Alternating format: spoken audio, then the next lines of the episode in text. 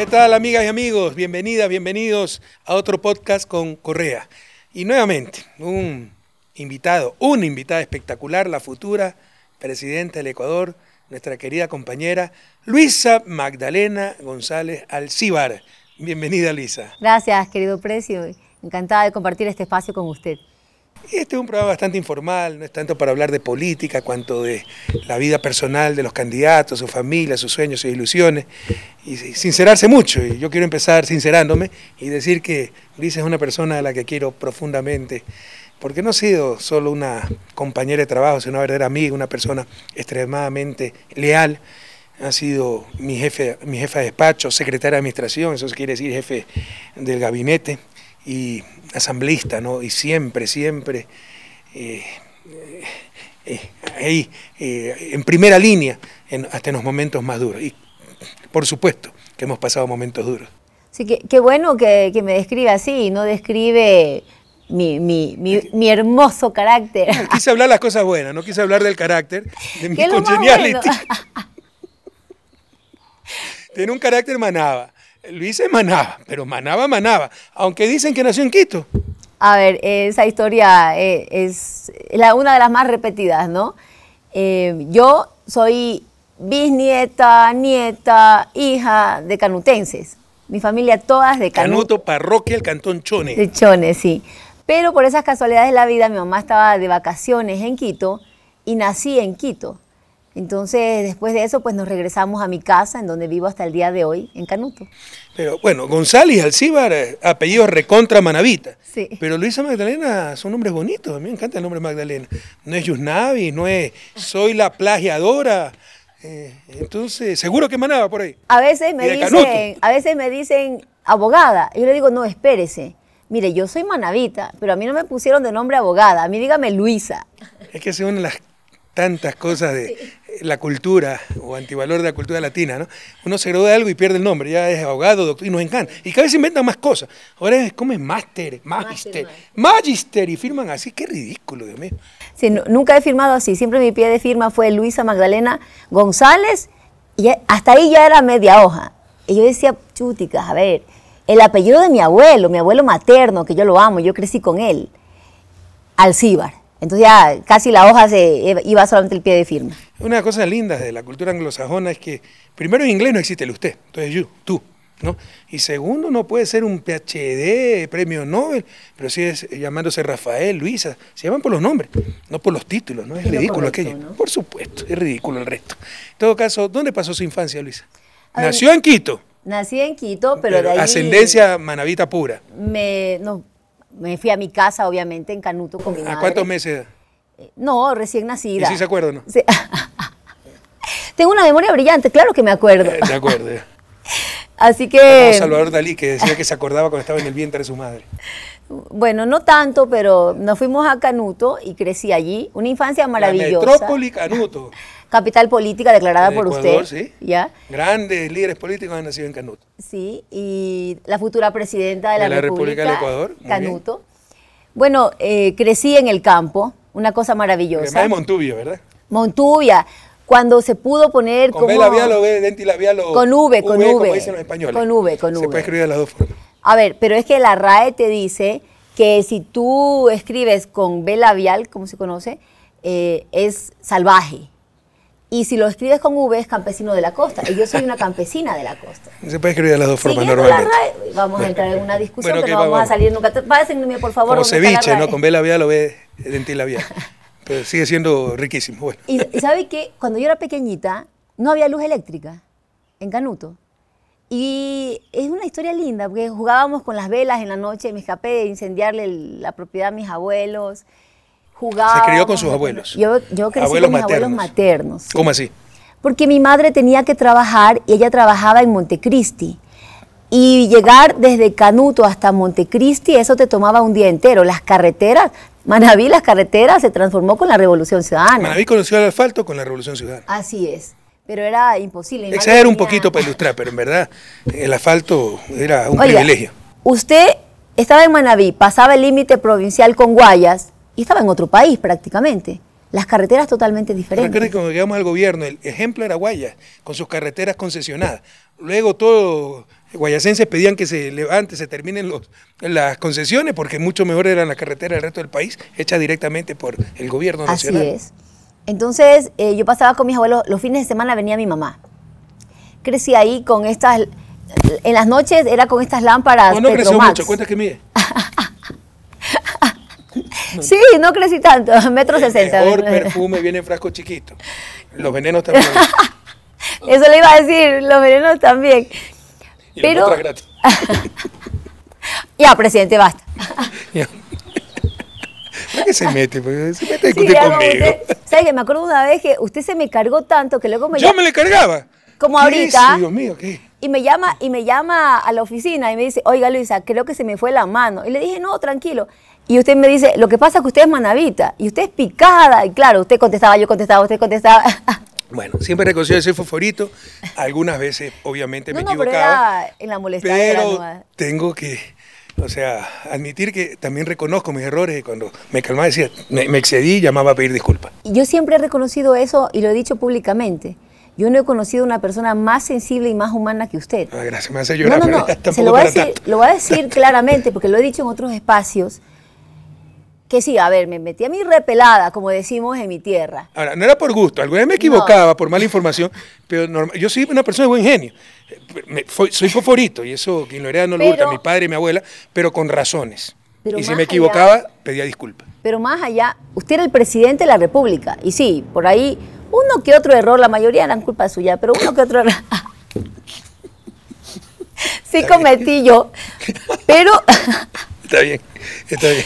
Pero, usted era el presidente En de la momento dado tuve el República. trabajo más difícil de y del mundo, que es la agenda presidencial. Ahí no hay manuales, pero, es ver, solo sentido común. Era el trabajo más difícil porque usted me pedía que le lea el pensamiento. Pero además todas las Y cosas, todas las decisiones que hay que tomar en pocos segundos, Sí. flexibilidad, arreglar, Ahora. rumbo a la agenda, imp- improvisar, es presidente ya está como la prensa corrupta. Déjeme concluir lo que quiero decir. Por Dios. Está inspirado ya, Luisa, está bastante bien. ¿no? Mire, eh, La felicito, Luisa, ha tomado, ha tomado Encantada, de Luisa chiste, de González. humor. De usted, de lo aprendí de- del mejor. del, del genio, está muy bien. ¿no? soy un encanto, solo usted no lo cree. Miss Congeniality. A ver, déjeme concluir. Para mí sí es algo que resaltar y muestra la grandeza de un Rafael Correa, que siendo presidente de la República, no presidente, es que es así, siendo presidente de la República, usted me retaba por algo que yo había hecho. Y usted, varias ocasiones, presidente, vino hasta mi oficina, hasta- bueno, fue hasta mi oficina, hasta mi escritorio, y se sentó al frente mío a decirme, Luisa, discúlpeme, se me fue la mano, pero es que usted, bla, bla. Bueno, pero que un presidente de la República vaya donde un subalterno y se levante y le diga, ¿sabes qué? Discúlpame.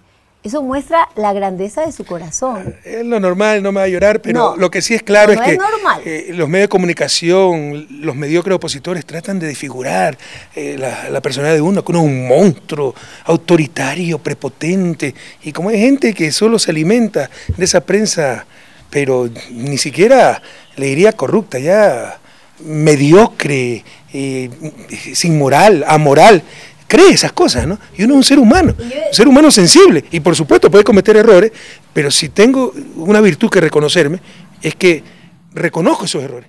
Y nada me molesta más que, o sea, que una injusticia que cometan conmigo que yo cometí una injusticia con alguien más. De tener esa sensibilidad y esa humildad. O sea, la- lo que me molesta más que una injusticia que cometan conmigo, refraseo lo que dije, me equivoqué, es yo cometer esa injusticia. Sí, pero esa humildad, ese corazón, esa sencillez de levantarse e ir al La entrevista es sobre usted, ya, ya, cambiemos Bueno, a ver, pero eso a mí también me, me- me enseñó mucho. ¿ah? Ya. Me enseñó A ver, le voy a hacer mucho. una pregunta un poco eh, difícil, tal vez por cómo va la entrevista, pero nos habla mucho de su mamá, de sus abuelos maternos, su papá. Bueno, yo no crecí con mi padre. Yo tengo un padrastro que fue mi padre realmente, eh, un hombre maravilloso. Me enseñó ¿Qué apellido tiene valores. Solís, Solís. del oro, de Sí. piñas. Bueno, Walter Solís, nuestro ministro, otro perseguido, ¿no? Por toda esta persecución miserable que hemos sufrido en los últimos años de piñas. Yo pasaba, ¿Tiene algo que ver con Walter o no? Eh, no lo sé. Debe ser, si son de piñas. De- son familias, sí, sí. Es un cantón muy grande. Y pasé mi infancia, muchas vacaciones en Piñas. Ese, ese sector es precioso, el Alto del Oro. También, La en parte alta del oro, ¿no? Por familia que tengo con, con- con mi padrastro, que es como mi padre. Eh, la pasaba también en Quinindé, tengo familia negra, a los cuales quiero muchísimo. ¿Cómo así? ¿Su padre es mestizo? No, ¿Su padrastro? No, no, el hermano de mi tío, mi tío, el hermano de mi papá, de mi padrastro, eh, se casó con una mujer eh, negra, sí, de, de Quinindé. Yo pasaba con ellos mis vacaciones. De los mejores momentos de mi vida. Son guapísimas las afro. Tengo unos primos guapísimos, como decimos en mi tierra, y unas no primas queda duda que es manavita, ¿no? Guapísima, está bien, está bien. Está, gustando, Luis. Me, me molesta, me molesta. Ustedes siempre me han molestado con el acento también, pues. Es que los hombres y los oles. Los hombres me dicen, Luisa, eh, no, grabando, corte, corte. ¿Por qué? Luisa, no es de los hombres, es los hombres. Yo, ay, perdón, perdón, vamos otra vez. Para que tenga duda que usted manaba. ¿Dónde estudió? Eh, a ver, Escuela. el jardín lo hice, Jardín, ahí está, con doble, con triple J, está bien. lo hice en calceta. Usted sabe que hay I latina y G latina. Ay, no, Después le explico el chiste. O sea, corte, corte, volvamos a empezar. Sí se puede volver a grabar esto. Yo digo, para que saquen esos chistes. Tengo que desestresarme, tengo, tengo que desestresarme también. Entonces, no, ya no quiero nada, me voy.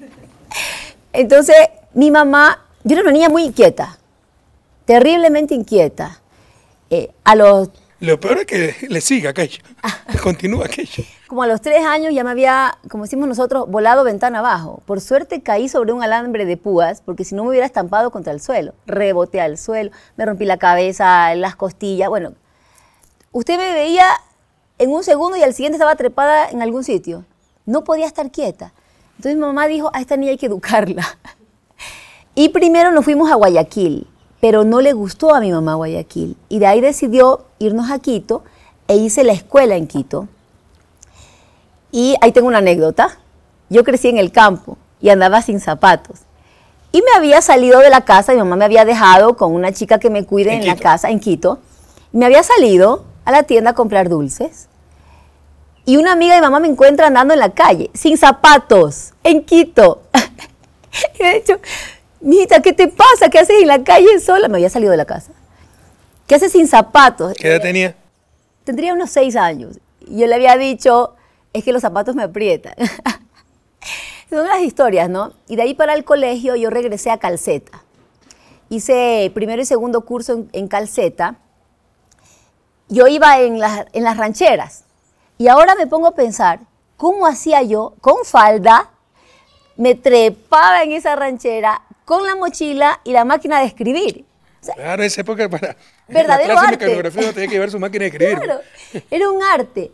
Y mire, presidente, ¿por qué me enfoco tanto en la educación pública de calidad, gratuita, que nos ayuda a salir del subdesarrollo, a romper el círculo de la pobreza? Porque yo me eduqué también en esa educación pública. Yo fui al colegio 13 de agosto en Calceta y yo nunca quise dejar mi pueblo, yo nunca quise salir. Y mi madre, al ver que yo estaba decreciendo en mis conocimientos y que la calidad educativa era muy, muy mala, me regresó a Quito, al colegio. Y yo sufrí mucho, porque yo no quería salir de mi tierra. Y por eso me enfoco tanto en que la educación sea buen- buena en cada rincón de la patria.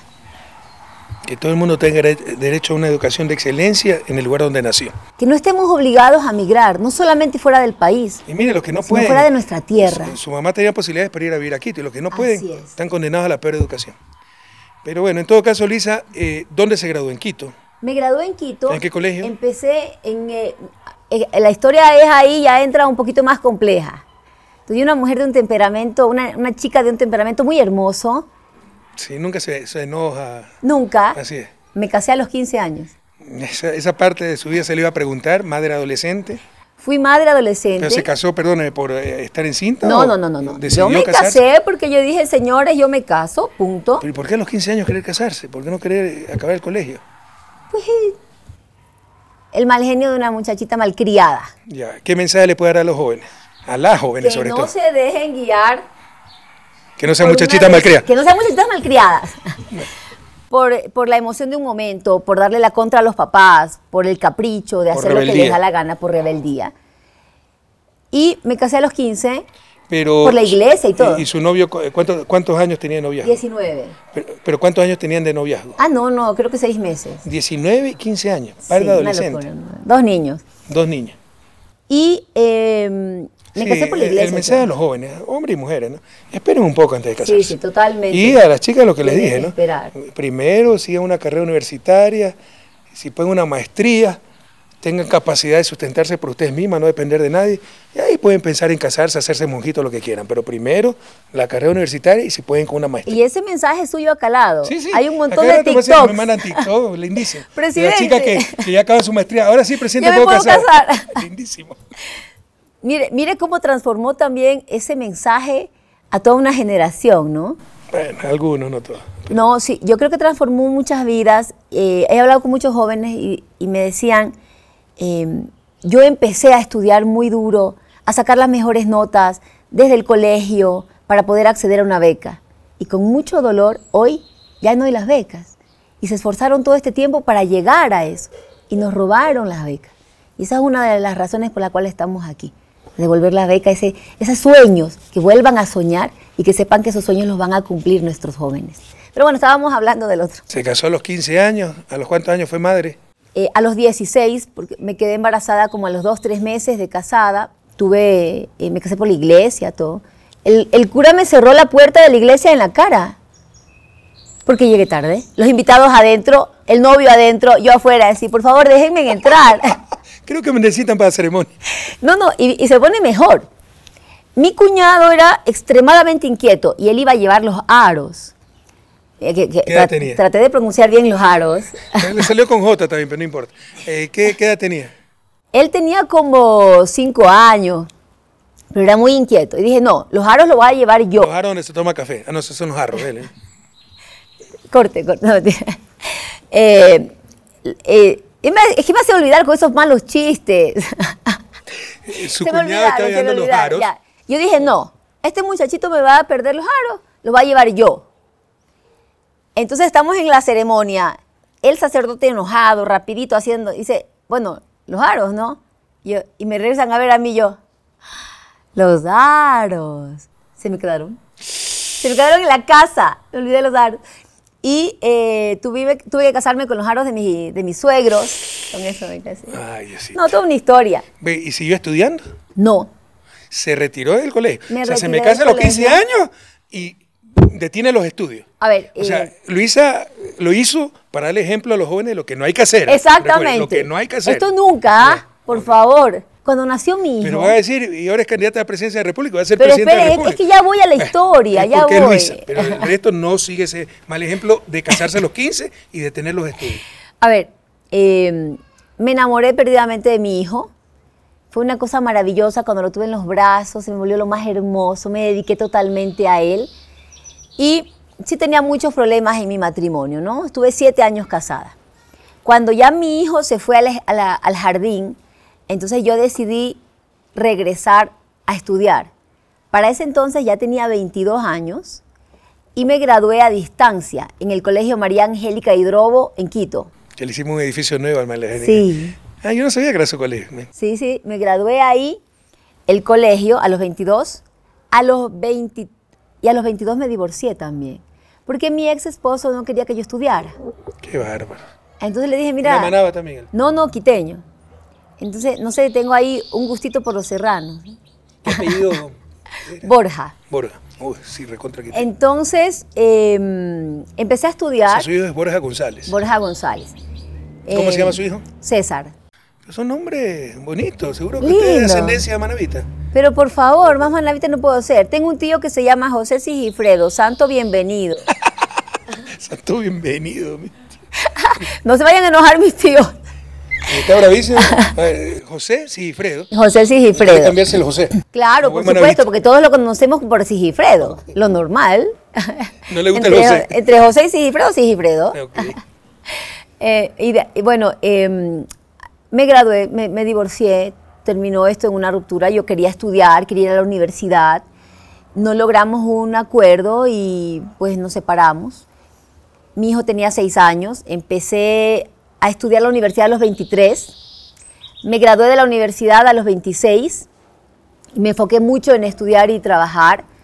Quería darle un ejemplo a mi hijo, sacarlo adelante, mostrarle que cuando uno se proyecta en la vida, que cuando uno sueña en la vida, uno logra salir adelante, ¿no? Con convicción, con principios, con valores, enfocándose, siendo disciplinado. Entonces retomé el rumbo en mi vida.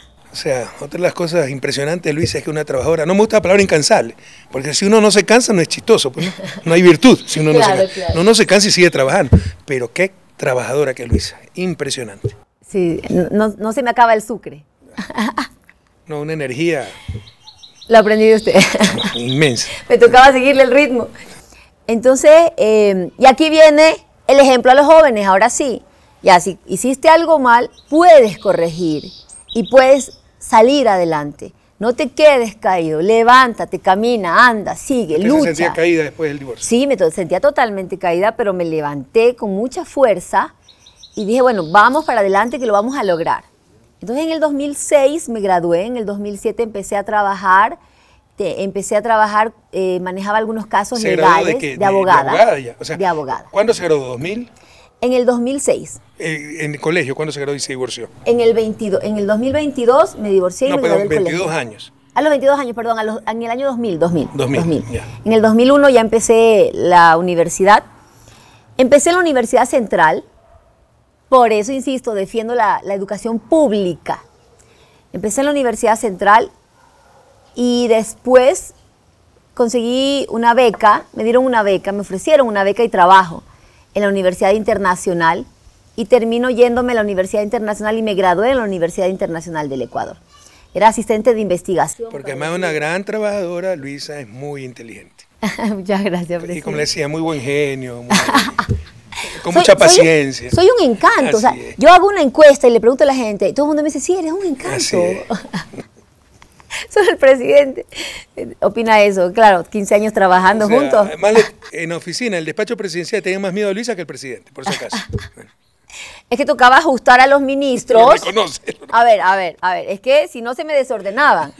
Oiga, usted sabe que yo para octubre, cuando se iba aprobando ya el presupuesto general del Estado, a la par yo ya les iba pidiendo que me envíen la planificación de todo lo que iban a hacer hasta diciembre del siguiente año.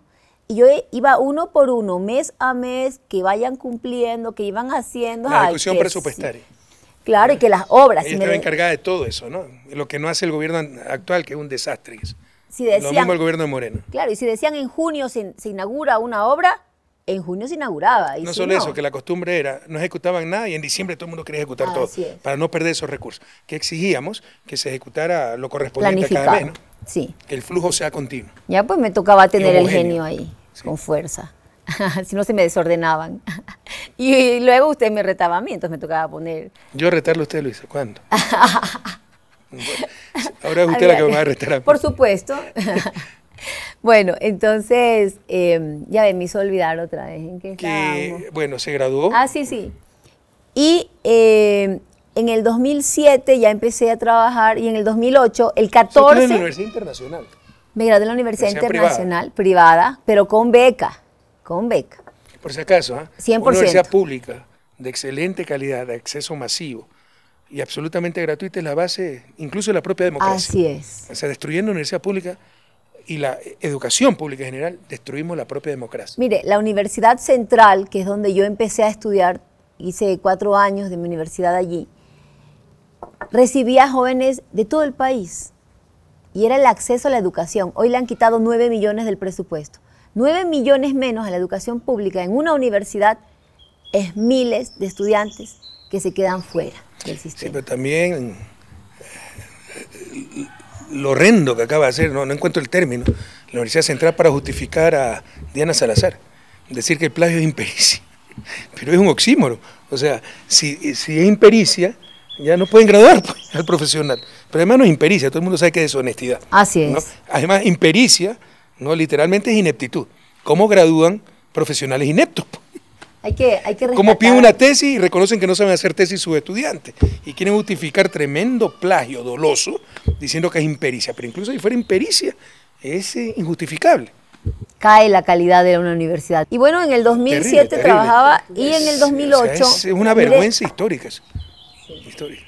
¿Por qué quiero tanto este proyecto también? La meritocracia. Renuncio al trabajo que tenía a inicios del 2008 eh, y empiezo a buscar trabajo. Y me dicen, en el gobierno de, la, de Correa, de la Revolución Ciudadana, están aceptando carpetas, andan, mira si te contratan. Yo llevé una carpeta sin recomendación, sin nada, y me contrataron. Y empecé a trabajar, a trabajar, a trabajar. Y en base al esfuerzo, llegué a ser la secretaria de la Administración Pública. Un gobierno de meritocracia. Una mujer de campo, Luisa González, que se fue formando, Montubia, que fui adquiriendo conocimiento. Para ese entonces yo ya estaba cursando una maestría en gerencia, pero pude acceder a un trabajo y pude ir creciendo gracias a las capacidades. Y ese era el gobierno de la meritocracia. Y como yo, hay miles de personas que fueron funcionarios de nuestro gobierno que reconocen eso. Andrés un joven brillante, pero un puesto secundario. Enseguida nosotros sabemos ubicar muy bien eh, la gente brillante y le damos todas las oportunidades. Y a eso tenemos que volver. En base de su a la meritocracia. Por supuesto. Se acabó la palancocracia con la Revolución Ciudadana. Pero siguió preparándose usted. Sí, seguí preparándome. La primera maestría la hice con un crédito del ex IS. La ¿Maestría en qué? Maestría en alta gerencia en el IAEN. Y la segunda maestría también hice un crédito. La diferencia es que en la primera maestría no era todavía nuestro gobierno, y el crédito fue por 3.500 dólares, que no lograba cubrir el gasto de la maestría. En nuestro gobierno ya podías acceder a montos como 20.000, que ya te podía permitir el acceder a una maestría, al, pago total de la maestría. Incluso en el exterior. En el exterior. Y me fui a hacer la maestría eh, en la Universidad Complutense de Madrid en Economía Internacional y Desarrollo. Ah, Economía Internacional, no me acordaba que era Economía Internacional. Y Desarrollo, sí. Muy bien. Muy lindo, maravilloso. Es muy importante que un presidente de la República tenga conocimientos de economía. Es fundamental aquello. Sí, así que bueno, un poquito por ahí ha ido mi, mi formación. Bueno, los mejores y peores momentos de su experiencia en el gobierno, los momentos más duros, los momentos más felices. Los momentos más felices, eh, nuestro gobierno me enseñó a amar el servicio público. En muchas ocasiones me decían, oye, tú eres una esclava ahí, trabajas 16 horas, yo te duplico el sueldo, ven a trabajar conmigo, ex jefes míos, ¿no? Y yo le decía, no, tú no me puedes dar lo que acá estoy recibiendo. Y me dice, ¿qué recibes? Si eres una esclava, trabajas tanto. La sonrisa de los niños cuando inauguramos una obra es algo que nos motivaba, presidente. Salíamos a las 12 de la noche con una sonrisa de oreja a oreja, porque ese día habíamos visto la sonrisa de nuestros niños cuando inaugurábamos una unidad educativa del milenio. Y te decían con tanto orgullo, esa es mi escuela. Presidente, esto marcó un antes y un después, y voy a poner un ejemplo. Hay un sector que se llama Tarugo en Canuto. Nuestros niños iban a clases con paredes de caña picada, con el suelo de tierra, los pupitres que se caían en pedazos, sus uniformes sucios. Dígame, ¿en qué podían soñar esos niños mañana? ¿En qué futuro podían pensar? No sabían lo que era una computadora, el Internet. En esas condiciones, ¿qué podían esperar del mañana? ¿Qué les dimos, presidente? Ahí hay una foto suya inaugurando la escuela, una unidad educativa del milenio. Esos niños ya empiezan a soñar en un futuro maravilloso, ya empiezan a soñar en, educarse, en ir a una universidad, en ir a un colegio mejor, y vamos transformando sus vidas. Y ellos mañana serán los próximos líderes de este país, ellos serán los médicos que salven vidas, los ingenieros, los arquitectos, y que saquen a sus familias del subdesarrollo, que pagarán la medicina de, de, sus, de sus padres, que darán mejores condiciones de su vida y que esa inversión que nosotros estamos haciendo nos la van a devolver en impuestos, pues. Y vuelve a activarse la economía con el aporte que ellos hacen, sirviendo a su país. Nunca fue gasto, fue inversión. Se llama inversión social, no tiene retorno financiero inmediato, inmediata, pero sin talento humano no hay desarrollo. Ahora, la educación es solo, eh, no se educa solo para que esa persona sea productiva, es un derecho de, cada ser humano, por su dignidad de ser humano. Pero además ¿no? es el mayor recurso que tiene un país para desarrollarse. En todo caso, hasta el programa de Escuelas del Milenio lo pararon. Y con el aplauso muchas veces, sobre todo en el sector eh, andino, de los indígenas. de la CONAIE. Aplaudieron parar la escuela del milenio porque había que transportarse, estaban lejos, y eh, abrir nuevamente las escuelas comunitarias en cada comunidad, 15, 16 estudiantes con un solo profesor para todos los grados, la peor educación del mundo. No hay mayor esclavitud que la de los esclavos aplaudiendo sus cadenas. Presidente, yo no sé si usted recuerda, en el 2019 en algún momento usted me llamó y me dijo, Luisa, ¿cómo está? Y yo le dije, cansada de llorar, de ver cómo destruyeron todo lo que hicimos con tanto esfuerzo. Y una de las cosas que más me dolía es las unidades educativas del milenio. Dice, ok, nos tenían odio político, que, que la, la, democracia está en las urnas, vénzanos en las urnas. Pero ok, se ensañaron contra nosotros. ¿Por qué contra la gente? ¿Por qué contra nuestros niños? ¿Por qué contra nuestros jóvenes? ¿Por qué les quitas la, la, oportunidad de soñar en un futuro? Porque la manera de tenerlos siempre, pues, esclavizados. Esa es la parte que nos duele y es la razón por la que también estamos aquí hoy. La mayor liberación es la educación para todos. Y eso es lo que no quiere nuestra oligarquía, pero no olvidar, muchas veces con el aplauso de, de sus propias mismos. víctimas. Una lástima. Y otro de los momentos más bonitos, cuando ves que a una madre, que a un hermano, que a un padre, no sé, que a un hijo no se le va a morir su ser amado en sus brazos por pobre, porque tiene un sistema de salud que lo cubre, que le garantiza lo primero que tiene que garantizar el Estado, la vida, porque tenían un sistema de salud que funcionaba, que, que te iba a cubrir los costos, las enfermedades, que si te dolía la barriguita, te iban a atender dignamente y no que te daban paracetamol a decirte vaya a la casa y ya se le pasará. Que si tenías una fractura y tenías un dolor que no te dejaba levantarte y caminar, ibas al hospital y te atendían y había medicinas. Y si no te atendían, eso era inmediatamente un tuit a usted y usted a nosotros y ahí del que no atienda. Yo me acuerdo alguna vez que no me demoré ni 24 horas y usted me llamó la atención. Yo le dije, presidente, pero no son ni 24 horas. Me dijo, es urgente, las necesidades de la gente no esperan, es urgente el haber hecho tantos hospitales, 116 centros de salud nuevos y equipados, presidente, 52 hospitales entre nuevos y repotenciados. Le dimos dignidad a nuestro pueblo. Esos son los momentos más felices de nuestro gobierno. Y los más duros, dos. El 30S, cuando yo llego a la oficina y, me, y digo, usted siempre llegaba a 7 y 30, entonces yo llegaba antes, pero esa época estaba durmiendo en el palacio, porque acuérdese que no podía subir y bajar escaleras, entonces estaba convaleciendo en la residencia ah, presidencial por la operación que tenía, tenía 24 puntos en la rodilla. Y yo pregunto... Era el primer día que dejaba el andador para andar con muleta. Y yo pregunto, ¿dónde está el presidente? Y me dicen, se fue al hospital de la policía. Al regimiento. Al regimiento. Y yo le digo, ¿pero por qué? Si eso no está en mi agenda y él tiene que hacer lo que dice mi agenda. Era la jefa de la agenda, presidente. La agenda, no estaba en agenda. Bueno, y ahí vino todo este momento.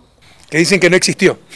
Increíble, ¿no? Pero hasta dónde llega la irracionalidad. Ya la, la negación es impresionante. Nuestros compañeros que regresaron descompuestos, vestidos de médicos para que no los... Linchen. Tuvieron que disfrazarse de médicos para poder salir del hospital. Muy duro, pero también la gratitud de ese pueblo que se levantó a defender a su presidente. Y eh, el terremoto. El terremoto fue eh, uno de los momentos más difíciles, pero también como manavita sentimos lo que es tener el gobierno presente. Pero hay también tanta infamia como el 30 es que no hicimos nada, que nos robamos todo. o sea, cualquier chiflado lanza cualquier infamia y ya es una verdad absoluta, increíble. Si fuera cierto. Además que ya contra e, e, es creer, e, es negar lo evidente, creer lo imposible. Nuestro bastión es Manaví, nuestro bastión es Pedernales, el epicentro del terremoto. A eso quería llegar. pero ellos dicen que no reconstruimos nada, que no hicimos nada. O sea, los otros, los que no son de Pedernales ni de Manaví. Increíble. Si, si no hubiéramos hecho nada, las últimas elecciones, Pedernales, el epicentro, 77%. Oye, es que siempre se dijo, el costo del terremoto era más de 3 mil millones de dólares. En un año que teníamos, porque fue el 16 de abril de 2016, entregamos al gobierno 24 de mayo de 2017, siempre dijimos íbamos a poder reconstruir, eh, utilizar unos mil millones, pero iba a quedar dos terceras partes para el futuro. ¿ya? Y lo hicimos muy bien. dejamos los albergues, cerramos todos los albergues. Pero después de tantos años hay gente en carpas, primero, que han hecho el último gobierno. Segundo, lo que no dicen es que la gente que no fue a los albergues y se quedó con sus carpas en sus casas. ¿Y cuántos son? Pues 5, 10, 15, 20 familias. Pero así engañan a la gente y nos quieren dañar el corazón. Y como los otros gobiernos no hicieron nada, nadie ha hecho nada y nos robamos toda la plata. Ya basta, ya basta. Basta de jugar con la verdad, de prostituir la verdad, de tratar de dañar el corazón de la gente. Por donde usted recorra en Manaví, encuentra las... Lo hicimos extraordinariamente bien. Para empezar, casitas. ni siquiera hubo una epidemia. En, catástrofes así. Ya muchas veces hay epidemia por, por, las condiciones insalubres, porque se va el agua potable, no hay se dañó el alcantarillado, hay cadáveres no solo de seres humanos, de perros, animales. Todo eso se evitó. ¿Ya? Reconstruimos en tiempo récord decenas de miles de soluciones habitacionales. Los campamentos. Los campamentos Para sorprendieron al mundo. Vino el comisionado de refugiados de Naciones Unidas. No podía creer la calidad de nuestros campamentos. Hospitales de contingencia. Eh, los hospitales. Devolvimos a los chicos a las escuelas. A, las pocas horas habían servicios públicos, eh, se recuperaba el sistema educativo. Y vienen estos que nunca han hecho nada por su patria a tratar de distorsionar todo. Ya basta, ya basta. y vamos una vez más, ¿por qué? Porque había un gobierno presente, porque había liderazgo. Y nos hemos preparado. Por ejemplo, ¿por qué se pudo recuperar el, servicio eléctrico? Primero por el heroísmo de nuestros trabajadores, que con su casa derrumbada fueron a cumplir con sus deberes. Pero tenían canastas, pues de esos carros canastas que antes no existían. Ya, el puente de Bahía. Que resistió, eso nadie dice, ¿no? Que resistió el terremoto y por el cual pudimos evacuar a la gente y enviar ayuda. Sin ese puente, ¿cuántas muertes más habrían existido? Todo eso. Ese es uno de los momentos duros que supimos reaccionar también. Te hablaba hace un momento también de los hospitales. Es que son cosas, nadie espera aplausos, gratitud, cumplimos con nuestro ver, pero tampoco tanta ingratitud, tanta falta de memoria, ¿no? Ni siquiera hay incubadores en los hospitales públicos. Un niño prematuro. unidades de hemodiálisis. Se morían, se moría. Y eso no salía en los periódicos. Unidades de cuidados intensivos. No había unidades de hemodiálisis. No había tomógrafo. Pusimos tomógrafos en cada hospital público. Sí. Y por supuesto la clínica privada del frente de cada hospital público sí tenía tomógrafo. Y luego se nos dañaban nuestros tomógrafos y funcionaban ¿eh? para potenciar los negocios privados. Bueno, pero cuántas experiencias pasamos. Y yo quiero decirles que Luisa también fue perseguida, ¿no? Cómo persiguieron a todos y con el aplauso de mucha gente supuestamente noble, pero que consume toda la basura de los medios de comunicación y creen cualquier cosa. Y no solo eso, no, no solo son engañados, sino que buscan ser engañados, porque yo sí creo que esa es una tendencia nuestra, creer lo que creemos creer para sentirnos superiores al resto. Entonces, si los otros son corruptos, ineptos, yo me siento mejor. Y creyeron la basura de la prensa. Tú hablaste, ¿no? De los centros de salud, de los colegios. Entonces van a decir los odiadores, pero los sobreprecios. ¿Cuántos juicios de sobreprecios hay? No hay ninguno. ¿Cuántas sentencias? No hay, no hay, es mentira. Llamaron sobreprecio a reajuste de contrato, que es lo más normal. Que se presupuestaba una escuela en 5 millones y muchas veces por culpa de los municipios, el municipio tenía que hacer la calle, el puente, no la hacía y sabían que lo íbamos a hacer nosotros porque no podíamos tener la escuela sin el puente para acceder a ella. Entonces teníamos que reajustar el contrato 500 mil más para que el constructor no haga el puente. Sobreprecio, eso no es sobreprecio. Y con eso envenenaron el alma de mucha gente. No hay un juicio sobre precio, o al menos una sentencia sobre precio. ¿Y por qué recalco tanto esto? Porque una cosa es recibir una coima, un paraíso fiscal. ¿Quién puede adivinar eso? En Andorra, Y si quieren luchar contra la corrupción, luchen contra esos paraísos fiscales, donde tiene su platalazo y toda esa gente que nos ha dicho corruptos todo este tiempo cuando los corruptos son ellos. Y otra cosa es sobre precio que sí es observable. Que una escuela que costaba 5 cueste 8. Eso sí es observable, eso sí es negligencia. Pero no hay una sentencia sobre precio. Por el contrario, fuimos el país, revisen.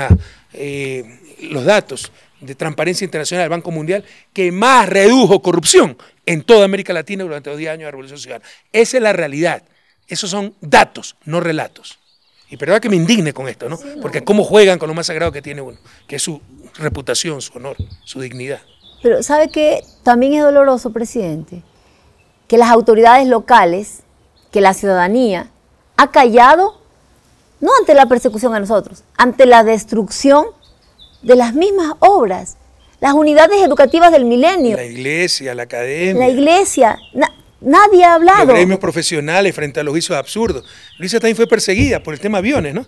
Que se inventaron que aterrizamos en paraísos fiscales y que no declaramos las maletas para dar a entender que íbamos saco de dinero a depositarlo en, paraísos fiscales. O sea, que en paraísos fiscales se deposite primero dinero físico. Segundo, ese paraíso fiscal era Cabo Verde, la escala obligada cuando no teníamos el jet de largo alcance para ir a Europa. Pero la mejor de todas. Y manejado por la FAE, la Fuerza Aérea. Pero la mejor esa tontería se creía. Parte de, esa, de esos vuelos glosados es que has ido a un paraíso fiscal, Panamá. ¿A qué fuimos? A la cumbre de las Américas. Increíble, como Obama. Como estaba Obama y me acuerdo claramente que estábamos en apuros porque Obama quería una camisa como la que usted usaba y tuvimos que buscar ese rato, conseguir, usted ya estaba allá, enviar la camisa. Bueno, por haber ido a la cumbre de las Américas, que resulta que como fue en Panamá, glosa. No, hay gente... El absurdo y el ridículo. los corruptos nos han robado tanto que nos han robado hasta el recurso anticorrupción. Cuidado. Jóvenes, no se dejen convencer por las palabras. El ladrón que trata de distraer cuando asalta a una persona, grita ladrón, ladrón, para que crean que el ladrón es otro. Por ejemplo, un delincuente como Villavicencio. Un tipo la peor, de lo, más inmoral. Ya moral, ni siquiera tiene inmoral, el que tiene referencia al bien y el mal. Este no tiene nada. ¿no? Extorsionador, chantajista, eh, cobra por callar, cobra por decir. En todo caso, él anda diciendo que usted es una corrupta porque tiene glosa. Ni siquiera entienden lo que son glosas. Glosas no significa corrupción, glosas son multas por haber sido procedimiento, etc. Y en el 99% de los casos se desvanecen cuando se aclaran las cosas. Bueno, ese señor tiene una instrucción, una, investigación previa. Pero pinche por la fiscal, entonces no y se la, la tienen detenida, ¿no? Ahí hay una fiscal Ivonne Proaño que no la mueve, la tiene pues, calladita. Todo el está protegiendo a Villavicencio. Pero se atreve a decirle corrupto a usted por glosas y ni siquiera entiende lo que son glosas. O sea, si usted está en el sector público, primero, con lo entreverado que es la normativa del sector público y con lo abusivo, los abusivos que son los de Contraloría, que son una de las cosas que hay que arreglar, ¿no? Puede tener una glosa, pero tiene, puede defenderse. Y el 99% de las glosas se desvanecen cuando se presentan, se explican las cosas, se presentan los documentos de respaldo, etc. Pero para este sinvergüenza eso es ser corrupto, ni siquiera entiende lo que es una glosa. Pero bueno, creo que ni vale la pena. Sí, ni vale la pena tocarlo. Otra pregunta un poco personal y políticamente incorrecta. Esto en el mundo anglosajón sería imposible, una pregunta así. A ver. Usted se casó por la iglesia católica, pero ahora es evangélica. ¿Cuándo se convirtió y por qué? No, no, yo siempre, a ver, en mi infancia mi familia era... Hace como 60 años. Casi, casi como su edad, presidente. sí, yo soy sesentón ya. Sé, yo estoy en la flor de la juventud. Esa flor es permanente, ¿viste? Corten, por favor. El presidente otra vez está con esos chistes de mal gusto. A ver, em, además que me veo más joven de, la edad que tengo. Yo soy una maravilla. También es políticamente incorrecto, ¿eh? no hay que referirse a los atributos físicos de la persona. Y en que no sepan mirar la belleza femenina, prefiero estar tres metros bajo tierra, así que se la ve Y yo también admiro la belleza masculina. Yo le dije, qué bien sus 60 años, presidente. Muchas gracias, señor Luis. Ah, ya se puso ahí. Sí, ya me voy sin palabras. Bien hecho. A que vean que las mujeres también podemos ponerlos incómodos a ellos. Bueno, este, ya me hizo olvidar. No, se trata de incomodar a nadie. Se trata tan solo de, resaltar cosas que yo no sé por qué se satanizan ahora. Que no hay que dirigirse, eh, referirse a atributos físicos, claro, son negativos y son positivos, ¿por qué no? Pero bueno, no deben ser ejemplos. Ahora te decir un halago, un piropo a una mujer, con todo respeto, y acoso sexual, yo creo que estamos exagerando en muchas cosas. Depende cómo se lo diga, Por supuesto, la forma. Se sí, claro. Bueno, volviendo al punto. Por ejemplo, ¿qué ha pasado en el cielo que se han a Los Ángeles? Anoten, anoten, discípulos, anoten. Okay. Otra cosa es decirle, soy muy feo para ser su príncipe azul, pero sí puedo ser su lobito feroz. Ya ese. A ver, vamos poniendo orden, por favor. anoten, discípulos, anoten, anoten, copien. Ay, Dios mío, lindo. Corten que yo me voy, yo, yo renuncio. A ver, este, mi familia, como la mayor parte de los ecuatorianos, eh, fuimos eh, católicos en un inicio, pero desde que yo era como a los 12, 13 años, nos hicimos evangélicos. Mi ex esposo era católico y él insistió en casarme por, por la iglesia católica. ¿Usted era consciente cuando se convirtió Claro, yo me bauticé. A los cristianos evangélicos. Claro, claro, sí. Yo asistí siempre a la, iglesia. Estaba dentro del grupo de líderes, de jóvenes. Me encanta eh, todo este tema del servicio. Tenía mis, mis células. Yo daba eh, las charlas en mis grupos, preparaba mis, eh, mis análisis de Biblia para dar las charlas, algo que me gusta mucho y me apasiona. ¿no? Me bauticé cuando tenía 24 años, eh, entregado mi vida al Señor, no, no digo que sea, soy, una, soy humana, cometo errores. Es muy coherente, es muy coherente en sus principios, eso pero, me cuenta Luisa. Eh, soy una mujer que de fuertes convicciones, de amor a Dios. Y como siempre muy digo, creyente. primero temo a Dios y segundo a mi madre porque es manavita, chancleta que te cae de ley. En todo caso, usted sabe que yo soy católico, creyente, pero cada vez soy más dudante. Ay, presidente, o sea, yo soy, yo soy creyente. ¿El Papa no escucha esto? Bueno, el Papa, por el Papa soy católico. Y a pesar de los obispos, ciertos obispos del Ecuador, sigo siendo católico. Sí, pero no seguimos a los líderes. De acuerdo. Seguimos a Cristo, pero a sí Dios. duele que los supuestos pastores nos recuerdan más a los sumos sacerdotes que a los, sí, a, a, sí.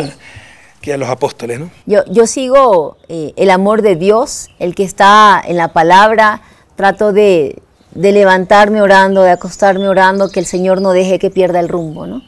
Más allá que cuando se me cruza alguien que me mata del coraje, se me pierde el rumbo. Como esa anécdota que me contó alguna vez que le dije, usted me tiene que leer el pensamiento. Ah, sí, ah, eso es terrible, Dios mío, casi me muero. Es que, esta, esto es buenísimo, estábamos empezando a trabajar, al mes ya me había despedido y recontratado, y después me dice, a ver Luisa, usted me tiene que leer el pensamiento. Si no tiene la de jefa de agenda. ¿no? De jefa de agenda. Si no tiene la capacidad de leerme el pensamiento, no puede hacer este trabajo, entonces me toca contratar una secretaria, así es que le tengo que decir todo a usted. Así que piénselo. Entonces yo dije, chévere, me, voy a ir, lo voy a pensar, lo voy a consultar con, con mi familia, oraré. Y me queda mirando y yo mirando y usted mirando y un silencio incómodo y me dice, ¿qué fue? Pero dígame. Y yo en mi cabeza digo, ay Dios mío, tengo que contestarle ahorita. Yo pensé que iba a dar tiempo para que lo piense. Y en ese momento solo se me ocurrió decir, sí, sí puedo. Salí de ahí, me fui al baño, me encerré en el baño, me puse de rodillas y dije, Dios, Señor, ¿y ahora? ¿Y las lágrimas? ¿Y yo cómo voy a hacer esto? Dios me ha dado muchos dones, pero el de la adivinación es pecado, no. Pero lo hizo muy bien, lo hizo muy bien. Pero eso demuestra el nivel Aprendí. de exigencia que tenemos el gobierno. Y sí, es verdad, también tenemos un nivel de estrés muy alto. Muy pero a veces exageramos en, en, eso. Si yo si volviera a repetir la experiencia, no, no cometería algunos errores, hacer trabajar a la gente los domingos, eh, hasta tan tarde en la noche, porque incluso hay afectaciones no, sí. en el hogar. ¿no? Eh, hay que tener cuidado en esas cosas. Y uno es humano, ¿no? Eh, para que después venga cualquier desubicado a decirte ladrón, corrupto, demagogo, sí duele en el Pero alma. valió la pena, Porque, presidente. sí, por supuesto, todo valió Y la lo pena. repetiríamos, presidente. lo Nada fue un error, como dice la canción. Todo valió la pena. Presidente. Sin embargo, fuera más fácil si tuviéramos mejor una prensa un poco más decente. Y sinceramente, ¿eh? ojalá que nadie se ofenda, pero un pueblo que no se deje engañar tan fácilmente. Presidente. Que no quiera ser engañado, sobre todo. Valió la pena, pero ahora que usted habla de, de canción, yo le voy a, voy a romper el esquema y yo le voy a preguntar a usted. Usted tiene una música que aburre, presidente, perdóneme, pero con todo el cariño, yo es que me quedo dormida, levantémonos Ya, el ya ánimo. se lo dije, ¿no? mi repertorio es muy alto para tan baja audiencia. No, no, no, no, mire, yo, yo, yo le voy a repertorio es demasiado enseñar. exquisito, no es para todo el mundo. Yo, yo creo que yo, que, que no le podríamos- gusta Alberto Cortés. O sea, sí, Víctor Manuel pero... un corazón tendido al sol. La cumbia chonera está bien, pero para Tierra momento. No es canela. para todos los momentos. A ver, cánteme Manaví. Pasillo. Qué más hermoso. Qué hermoso. Pero es que es el pasillo Manaví. Tierra hermosa de Mi sueño donde vi la luz primera. Ya no puedo cantar ese pasillo sin Somos dos acuerdo- desafinados cantando, acuerdo- está triste. Me acuerdo del terremoto, créame. Y el otro, con norma de esperanza Y dedos de clavellina Son poemas cantados. Su objetivo de vida, mi querida Luisa. Mi objetivo de vida. Bueno, en una entrevista yo dije que estaba aceptando carpetas, ¿no? A ver si hay un valiente que se atreva. Sigo, Ya va, va a haber la fila de pretendientes. sigo por ahí. 23 años soltera, nadie se atreve. Ninguna relación me dura más de dos, tres meses. Ya, cuando tengo un pretendiente, le dice que venga a hablar conmigo para darle alguna información y recomendaciones al respecto. Y, y luego, saliendo de la entrevista, le digo, no, le digo, este, la verdad es que yo estoy comprometida con este proyecto de vida. Yo, mire, tener una pareja, presidente, requiere tiempo. Quieren tiempo, exigen tiempo.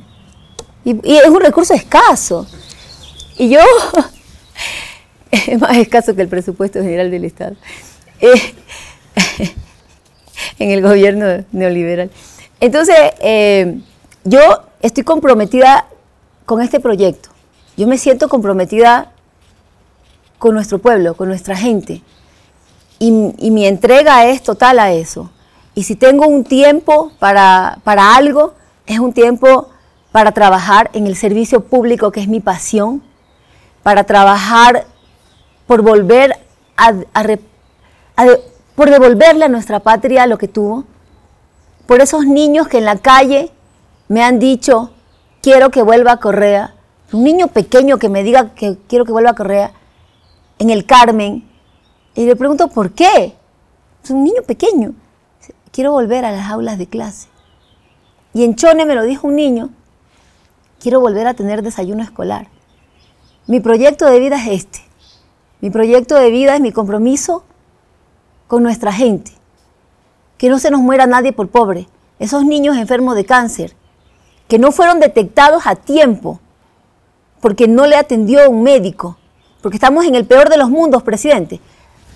El personal de salud en el desempleo. Hasta el 2021 habían despedido cerca de 6.000 funcionarios del sistema de salud, médicos, enfermeras, técnicos, y siguieron despidiendo. Ellos en el desempleo y por el otro lado, los ciudadanos sin atención de salud y sin medicinas. Esos niños, cuando le detectaron el cáncer, ya estaba avanzado. Para la detección, ya estaba avanzado. No le dieron la medicina y los condenaron a morir. Se te muera un hijo porque no hubo una atención digna, nos tiene que indignar. Son crímenes. ¿Y qué frase más fuerte y más linda? Que nadie se nos muera por pobre. Que nadie se nos muera por pobre. Mi proyecto de vida es este. ¿Y la familia, Luis? Usted tiene un hijo que es adulto, joven, pero adulto. tengo... Y tiene un niño, fue madre soltera después, ¿no? Soy madre soltera. ¿A qué edad fue madre soltera? A los 36 nació mi hijo. Eh, tengo uno de 29, o sea, que es viejito el pobre. ¿Su hijo qué edad tiene ahorita, el menor? Nueve. Nueve añitos. Pero él ¿Y entiende. el tiempo para él? Por eso le digo. Entre Su mamá la apoya mucho. Mi ¿no? mamá me apoya y me ayuda. Ese invento llamada abuela. Y es, es, de lo mejor. Insustituible. Es lo mejor. Si mi madre nada fuera posible. Mi familia, ¿no? Y se parece mucho a Luisa. Y parece sí. hermana sí, y sí. menor. No, no, hermana, hermana de Luisa. Corte otra vez. Pueden borrar esto de. a ver, y mi madre, yo le digo a Josué, se llama Josué. Eh, yo le digo, Josué, ¿has visto? tú tienes educación de calidad. Hay niños que no. Tú tienes que comer. Hay niños que se están acostando con la pancita vacía. Si te enfermas, te vamos a atender. Hay niños que no tienen, si tiene un dolor en su barriguita, en alguna parte esta de su cuerpo, no tiene quien lo atienda. Vamos a trabajar por esos niños, mi amor. Me tienes que apoyar. Y él lo entiende. Así que mi mezcla está entre mi servicio a mi país y mi familia. ¿Y el objetivo de la patria? Para la patria, para el país. Justicia social, presidente. Un país que tenga un rumbo claro, que tenga un proyecto más allá de bandera política, que no importa quién esté en la presidencia, sino que siga caminando. Y para eso debemos tener una visión. Esa visión es clarísima. La dice la Constitución de la República. Esa es nuestra orientación y ahí está. Servicios públicos de calidad. Ahí están los derechos humanos consagrados. Ahí está que la educación y la salud deben ser públicas de calidad y gratuita. Si el Estado no garantiza la vida, ¿para qué estamos? ¿Para qué la economía? ¿Para qué las autoridades? Eso es lo que tiene que retomar la patria. Y sobre la seguridad, voy a repetir argumentos machistas, que obviamente no son mis argumentos, pero no es momento para una mujer, sino para un macho man que vaya a combatir a punta de bala la delincuencia y la inseguridad. Me sobra el temple, el carácter, y usted lo sabe, más que a muchísimos hombres. Lo sé. Pero además, ya lo hicimos. Y el conocimiento. Los otros prometen, Mire, nosotros ya lo hicimos. Presidente. Y lo destruyeron. Sin ellos. que esto suene a vanidad. Todos los candidatos a la presidencia de la República, que me digan quién tiene conocimiento, quién tiene experiencia y quién ha demostrado que puede transformar los destinos de la patria. Nosotros, la Revolución Ciudadana, Luisa González. Los demás no. Están improvisados. ¿Quién tiene equipo? Díganme con qué equipo van a ir a trabajar. Y de una vez le hago la pregunta, presidente.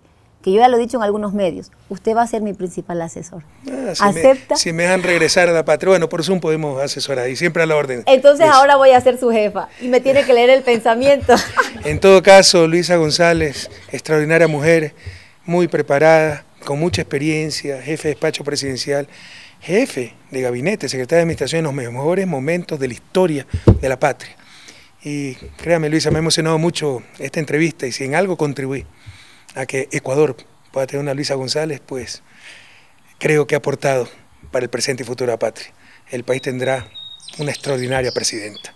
Vamos juntos a recuperar la patria. Un gran Vamos equipo, juntos presidente. al Juntos. resurgir de la patria. Al resurgir de la patria. Gracias por existir, mi querida Luisa. Gracias a usted, porque también suerte. me formé con usted, presidente. Mucha suerte. Gracias.